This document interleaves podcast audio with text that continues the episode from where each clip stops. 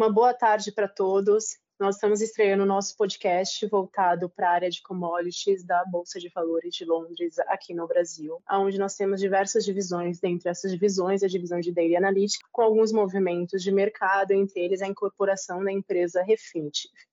Como alguns de vocês já devem saber, nós temos diversas áreas, atuamos em multissetores, aonde nós temos diversas iniciativas para atingir, para levar a informação para o máximo de pessoas e diversos setores da melhor forma possível. E como já existem em algumas áreas, é, nós estamos implementando esse é o primeiro podcast voltado para a área das grandes commodities, onde vamos cobrir temas relevantes para as commodities agrícolas, commodities metálicas, mercados energéticos e temas correlacionados que venham ter impacto na dinâmica de, do desenvolvimento do cenário. Está aqui conosco o Wellington França, que é o meu colega que faz parte da equipe de commodities aqui no Brasil, e Williams Bini, que é o head de comunicação da Climatempo, formado em meteorologia pela USP, passou por diversas casas de enorme relevância.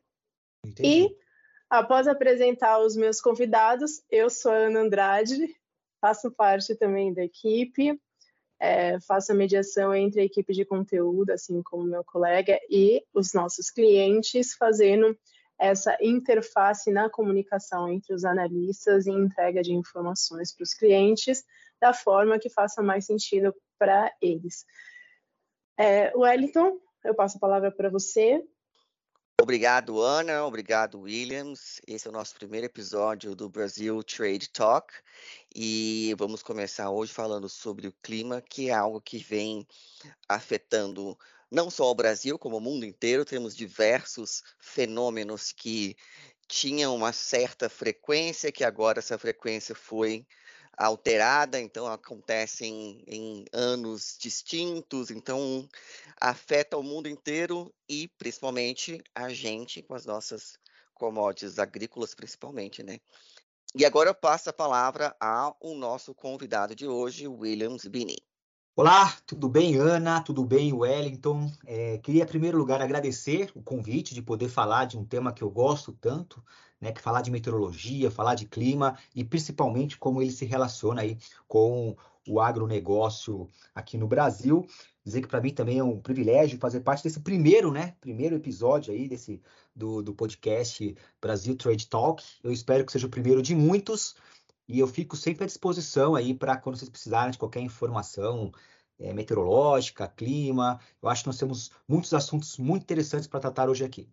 Muito obrigado pelo, por ter aceitado o convite e por participar do nosso primeiro episódio.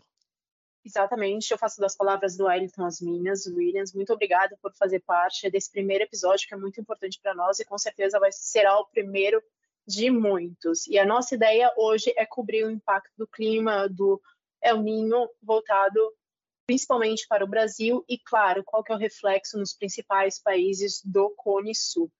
Então, nossa primeira pergunta, Williams, é entender quais são as expectativas para o clima no, no, ano vigente, 2023, e para o próximo ano de 2024, os períodos no quais o El Ninho vai irá preponderar. Exatamente, você já deu um spoiler aí, Ana, dizendo que nós estamos já é, em direção a um El Ninho, uma situação diferente da que nós tivemos nos últimos três anos, que foi uma situação de laninha. Inclusive, eh, foram três anos eh, bastante complicados para algumas regiões aqui do Brasil, especialmente o sul aqui do Brasil.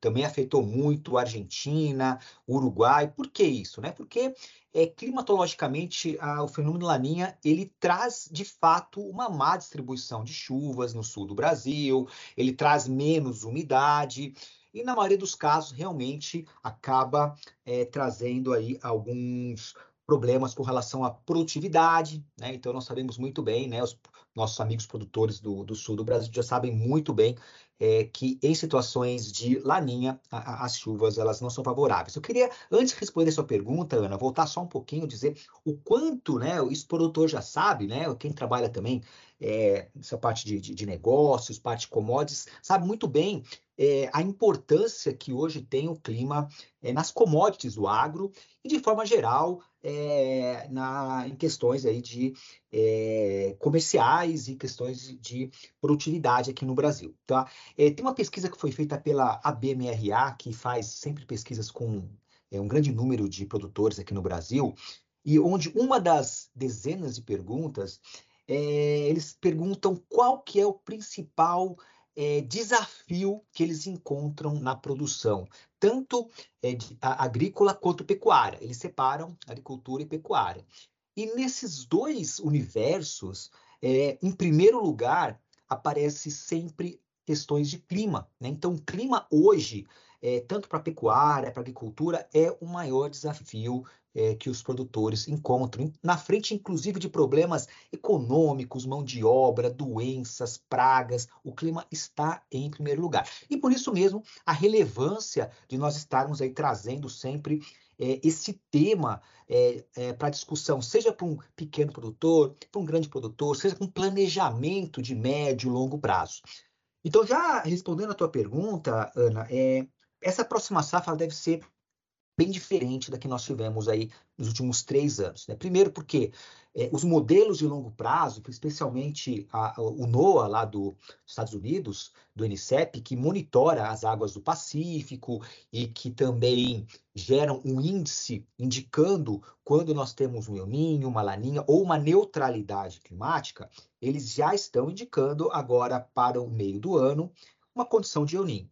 É claro que para é, que haja, é, de fato, né, uma, uma questão, ah, estamos no El Ninho, tem algumas questões técnicas, como, por exemplo, uma persistência durante pelo menos três trimestres móveis, aonde a temperatura do Pacífico tem que estar meio grau acima da média.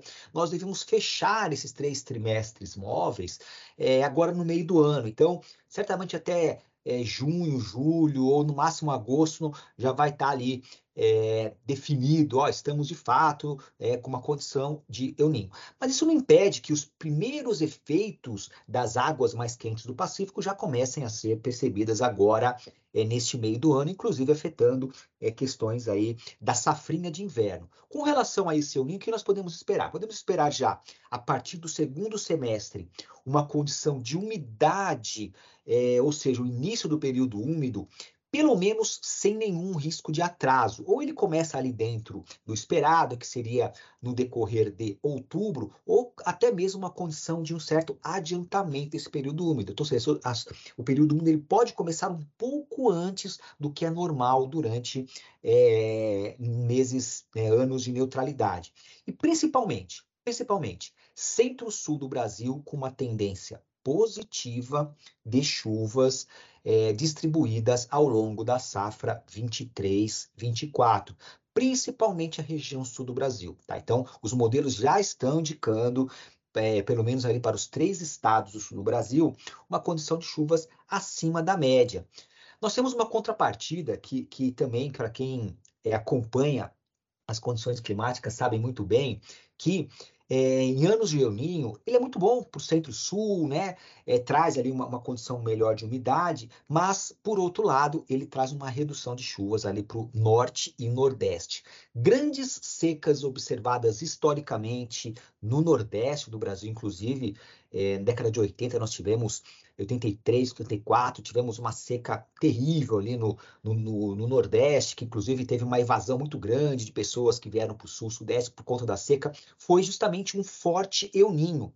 Então, nós temos que tomar muito cuidado que é, você tem um lado positivo, mas também você tem algumas contrapartidas. Então, temos que ficar muito atentos com relação ao Nordeste, principalmente, a região do Matopiba, que é uma grande área agrícola que vem crescendo, vem se desenvolvendo, vem se tornando cada vez mais relevante para o PIB nacional em termos de agricultura ficar muito atentos com relação à distribuição de chuva, porque climatologicamente o El Ninho ele costuma trazer uma redução de chuvas ali para aquela região. Então, de forma geral, né, nós temos então safra 23, 24, uma condição boa de umidade, sul e sudeste, e uma possível redução ali no nordeste. Porém, mais um parênteses aqui, eu, às vezes eu falo demais, viu, pessoal? Viu, Ana e o Wellington? Não, eu, quando eu começo tá a falar. quando eu começo a falar de um assunto que eu gosto tanto, assim, eu acabo falando bastante. É, tem que tomar muito cuidado também quando a gente fala de ah, bastante umidade, mais umidade para o sul, tem também outros problemas. É, quando você tem um excesso de umidade, excesso de chuva, você traz outros problemas para as culturas, né? uhum. Tem um termo até que o pessoal no Centro-Oeste usa muito, que é a chamada invernada, né? Invernada, né, ali para os produtores do Centro-Oeste, é um período é, de dias e dias, até semanas é, seguidas de muita chuva, que atrapalha demais processos de manutenção do solo, né? Processos ali de é, que você tem que né, cuidar ali de, de, de é, às vezes uma é, aplicação de algum defensivo, é difícil até mesmo o, o, o transporte ali é, da, dos maquinários agrícolas. Então, toma muito cuidado, por quê? Porque você tem sim uma chance de nós termos é, bastante umidade e até mesmo um excesso de umidade que pode atrapalhar em alguns momentos é, as atividades de campo no sul, sudeste e também no centro-oeste. Williams, e você, a gente já tem como prever se esse El Ninho ele vai ser mais moderado, ele vai ser mais severo, e também é, a gente consegue talvez não prever com tanta exatidão, mas ter mais ou menos uma noção se esses eventos climáticos, como é o Ninho e Laninha, eles têm acontecido num, num, espaço de tempo diferente do que an anteriormente, diferente do que ano passado. Então, ao invés de ele acontecer, sei lá, a cada cinco anos, ele tem acontecido a cada três, a cada dois, alguma coisa nesse sentido? Ah, vamos lá. Com relação à intensidade primeiro, Wellington, é...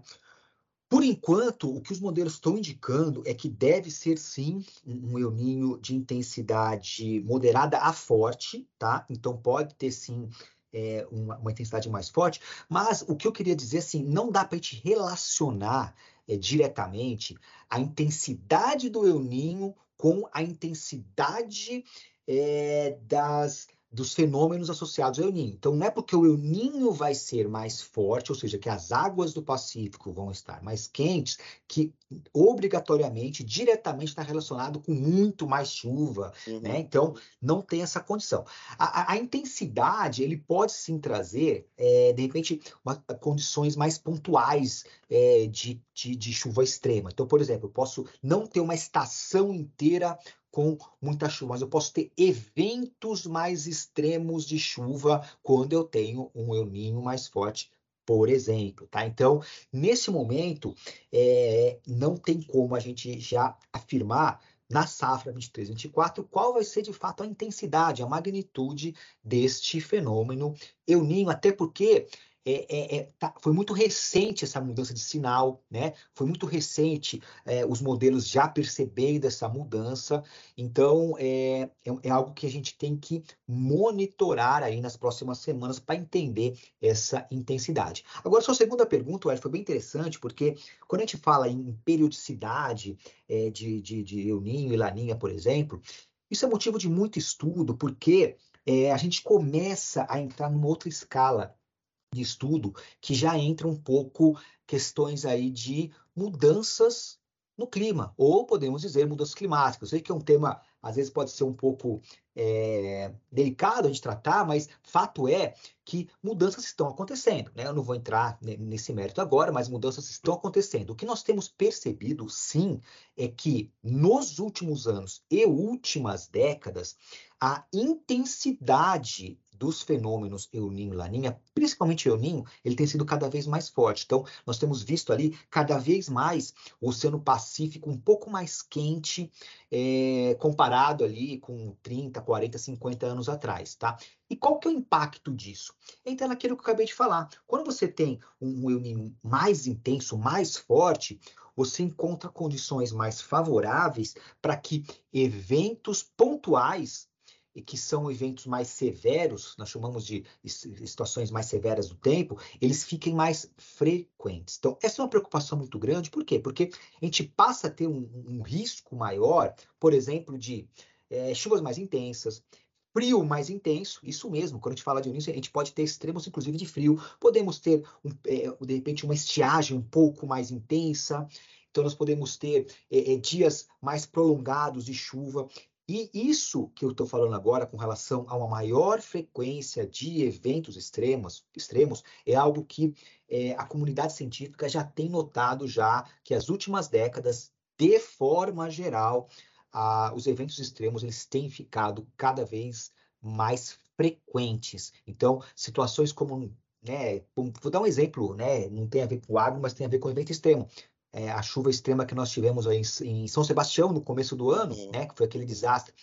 É, é, aquele volume de chuva é algo que nunca havia sido é, observado, né? E, e, outras situações também recentes é algo que também nunca tinha acontecido. Se vocês acompanham muito na mídia, está cada vez mais frequente vocês ouvirem, ah, foi é, um recorde disso, um recorde daquilo. Pô, se cada vez a gente ouve que foi um recorde, significa que cada vez está mais extremo, né? Então, é algo que a gente está muito atento. E, e, e, a, e, a, periodicidade, Wellington, não tem mudado muito, não, tá? Mas a intensidade dos fenômenos, sim, nós estamos notando que eles estão cada vez mais intensos. Pegando esse gancho que você falou também sobre a intensidade desses fenômenos e que na, lá no início você tinha falado que em eventos de El Ninho, é, o período chuvoso ele pode ser antecipado, então começar antes de outubro, ele também pode ser prolongado, então ir além de, de a gente está acostumado que o período chuvoso termina em março, mas ele pode também se alongar mais?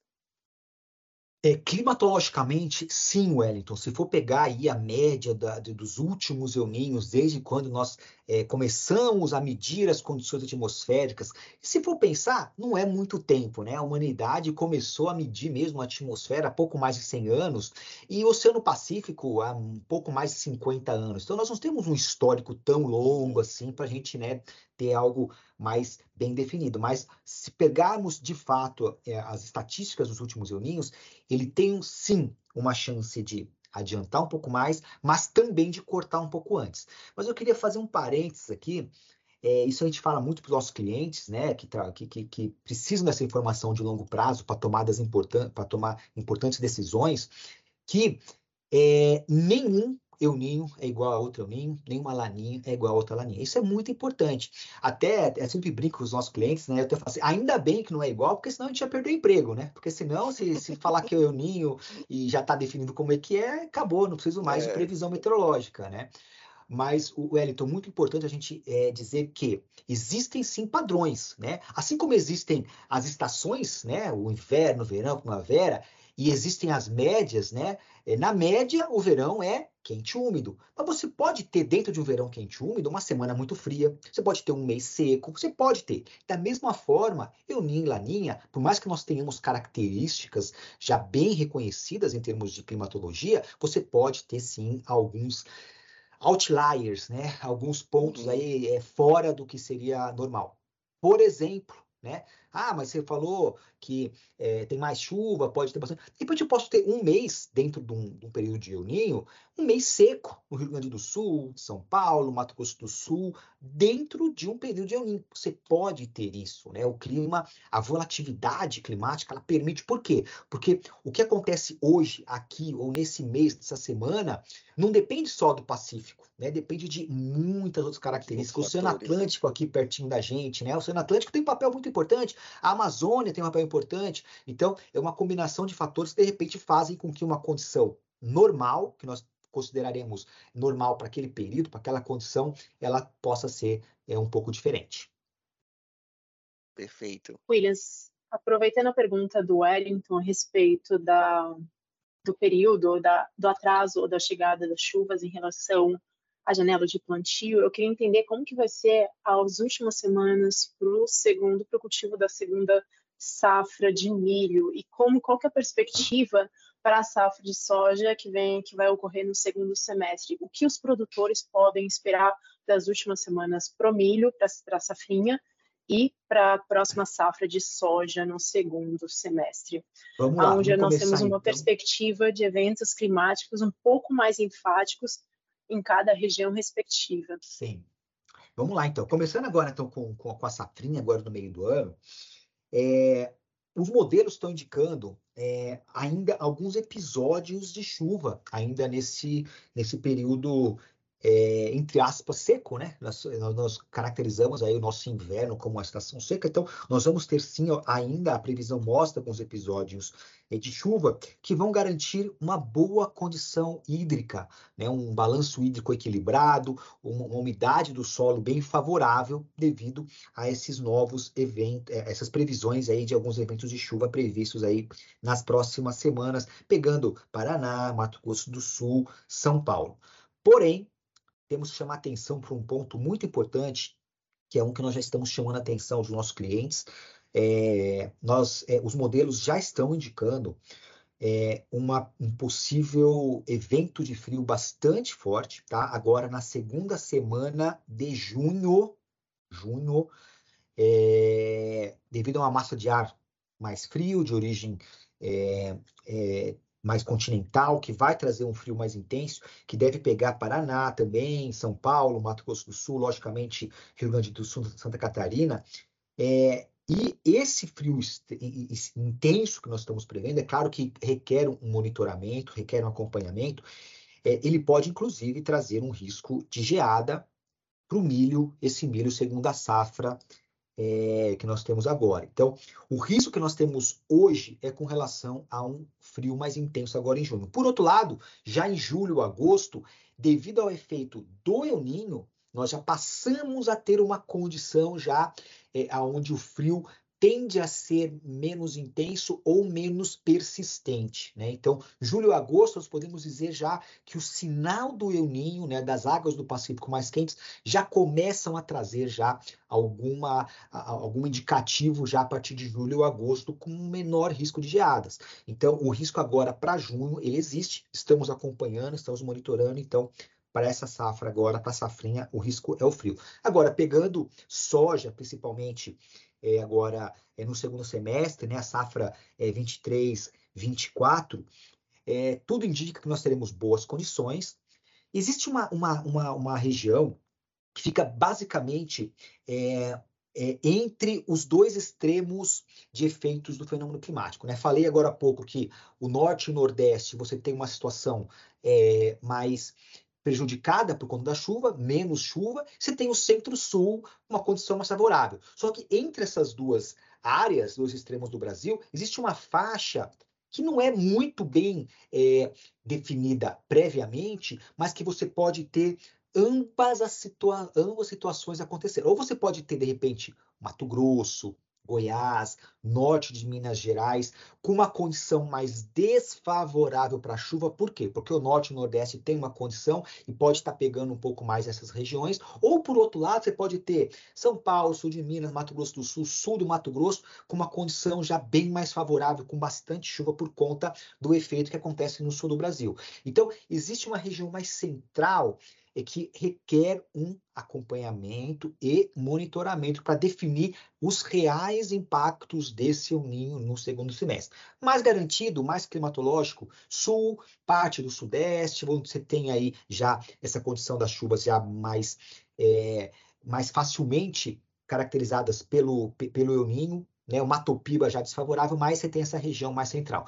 E aí, Ana, o que a gente fala muito assim para os nossos clientes é justamente continuar o acompanhamento das informações. Nós estamos o quê? Nós estamos em meados agora de maio e é, é, nenhum modelo, né? Você vai conseguir definir de fato como vai ser a distribuição de chuvas é, na região central do Brasil neste momento, né? Então é algo que requer um, um acompanhamento um pouco mais próximo, né? As próximas semanas, próximos meses. Por quê? Porque você tem essa zona é, de, de é, entre os dois extremos que pode ter ambas as características. Então eu, eu colocaria aí um ponto de de exclamação né, na região mais central do Brasil, porque você pode ter esses dois efeitos, é, que são efeitos é, distintos, né, é, acontecendo nessa região. Exatamente, Williams. Essa era uma das perguntas que você já respondeu, que como que o produtor poderia se preparar para esses eventos atípicos que devem ocorrer na região central do Brasil. A respeito da primeira parte da sua pergunta, surgiu uma dúvida para mim, Williams. Qual é a perspectiva de duração das geadas a partir da segunda semana de julho? Então, normalmente, é, quando você tem condição de geada, dificilmente, aí mesmo com uma massa de ar muito intensa, é, bem anômala, dificilmente você vai ter é, dois dias ou três dias seguidos com ocorrência de geada, tá? É, você pode sim ter é, pelo menos um dia mais intenso, né? Só que esse dia mais intenso ele pode chegar, por exemplo, é, primeiro no sul né, do, do, Brasil, depois num segundo dia chegar até São Paulo e sul de Minas, por exemplo. Né? Mas dificilmente você vai ter um frio persistente a ponto de você ter dias seguidos de geada, tá, Ana? Então, é, os modelos, apesar da intensidade mais, mais forte que os modelos estão indicando, você não deve ter uma persistência. Mas, infelizmente, né, todos nós sabemos aí, o Wellington, Ana, que é, um dia um dia de geada é intensa já é suficiente para você trazer transtornos, né? Uhum. Perdas grandes para os nossos produtores, né? E Exato. uma pergunta também, se o, o El Ninho ele pode afetar as culturas de cana-de-açúcar e café nos próximos anos e inverter o ciclo bienal dessas safras. O que, que você acha a esse respeito? Boa pergunta toda sorte aí. A, a, eu recebi as perguntas anteriormente, então eu pude estudar um pouquinho mais com relação aí café e cana, então já vim preparado para essa pergunta, né? Bom, o, o, o, que nós temos é o seguinte, né? É, pensando em café primeiro, tá? Em café, normalmente, né, a, períodos de El Ninho, eles são favoráveis, né? Você tem uma, uma boa produtividade quando nós temos uma condição de El Ninho. Então, tudo indica que 23 e 24, né? Porque para o ano que vem, muito dificilmente você vai reverter o sinal. Então, esse seu ninho deve durar pelo menos um ano. Né? Não, não, não, é, não dá para dizer se vai ser um, dois, três, quatro, cinco anos, mas pelo menos um ano. Ele dura porque você é, a, a temperatura do oceano ele, ele demora meses para esquentar ou esfriar, né? Então, uhum. ele está em processo de aquecimento, né? Então, pela nossa experiência aí, pelo menos aí a safra 23, 24, pelo menos a, a safrinha aí de 24 deve ser ainda com, é, com El Ninho, claro que nós vamos continuar acompanhando. Mas voltando ao café, normalmente você tem uma condição é, é boa, tá? Com relação a, a, a esse período de, é, de El Ninho. Então, esse ano e o ano que vem, apesar da, da bianualidade, aí você pode ter sim é, essa condição favorável. A exceção, né, essa informação até eu fui atrás, que eu vou falar agora, para entender um pouquinho melhor com uma, uma pessoa especialista aqui do nosso time. É, historicamente, o café do Espírito Santo, que o Espírito Santo também é um produtor uhum, importante, né? Sim. É, normalmente não costuma ser uma condição boa, tá? No, no Espírito Santo. É, então vamos ficar muito atentos que sul de Minas, interior de São Paulo, né? É, deve ter, deve ser uma condição favorável, porém no Espírito Santo, quando nós temos El Ninho, historicamente acaba não sendo condições, não tendo condições muito favoráveis. Com relação à cana, a cana, historicamente, tá? Isso também nós fomos atrás, tal. É, normalmente, em períodos de, de El Ninho, é, a produtividade não é boa, não é uma condição uhum. favorável para a condição de, ana, de cana, por quê, né? Poxa, mas você tem chuva, né? É, todas as demais culturas, é justamente por conta do excesso de umidade. Quando você tem um excesso de umidade, é, para cana, você acaba interferindo nos processos de corte e moagem da cana. Então, você acaba trazendo é, é, esses obstáculos, essas dificuldades para o processo produtivo da cana, tá? Então, é, ficar muito atento que excesso de umidade, que normalmente vem acompanhado aí do, do fenômeno El Niño, pode não ser trazer boas condições em termos de produção, em termos de qualidade da cana durante períodos de El Niño. Tá? Então, temos que acompanhar também essa, essa situação também. É, traders de açúcar e de etanol ficarem de olho nessa informação. Ficar atento, exatamente. Assim como os produtores de milho, os produtores de soja se manter atentos ao dia a dia da evolução do clima porque por mais é, que existam eu, perspectivas de é. longo é, prazo, é importante estar atento no curto prazo. Exatamente. E como nós estamos aí próximo de junho, né? É, nós estamos aí, a previsão para o segundo. Dias, né? É, então assim, a, a, não adianta, pessoal. Quando, quando a gente tem um evento, uma previsão mais extrema, você precisa acompanhar, precisa monitorar, né? Então, dia a dia, nós aqui da, da Climatempo, sempre atualizamos todos os nossos resultados, todas as nossas análises com relação às últimas informações que os modelos estão nos dando. É porque é, hoje não tem outra forma né, de você fazer uma análise para daqui uma semana, um mês, que não venha é, da tecnologia, que, que não venha da modelagem numérica. Então, a gente Sim. precisa analisar e fazer a melhor interpretação possível. Então, não basta você olhar o mapa e tomar conclusão. Você tem que analisar o processo, analisar o fenômeno, analisar a evolução dessas previsões dos sistemas para realmente passar a melhor análise possível. Feliz, eu queria agradecer a sua participação nesse primeiro evento, nesse primeiro podcast de commodities. Agradecer a Climatempo, assim como meu colega Wellington França, Williams Billing, da Climatempo, Wellington França, da London Stock Exchange Group. Eu queria agradecer a participação nesse podcast. E só lembrando que ele vai estar disponível nas principais mídias sociais. E espero que aproveitem, que aproveitem. Esse é o primeiro de muitos. Well, passo a palavra para você e muito obrigado, pessoal. Muito obrigado, Williams. Muito obrigado, Ana. Primeiro de muitos. É, obrigado por ter nos enriquecido com seu conhecimento, Williams. Informações muito boas e relevantes para o mercado. E nos vemos no próximo episódio, pessoal.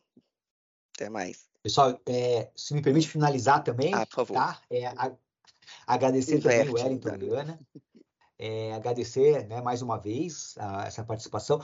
Eu me coloco à disposição, né, eu, Williams Bini, também a Climatempo como um todo, nós temos outros profissionais também de diversas áreas, é, inclusive de outras commodities, como energia também, não sei se, se, se é para vocês, é importante, nós temos especialistas também nessa área de, de energia, então coloco a Climatempo né, à disposição é, e fico na guarda aí de novos convites. Sucesso para vocês! Com certeza terão novos convites. Muitíssimo obrigado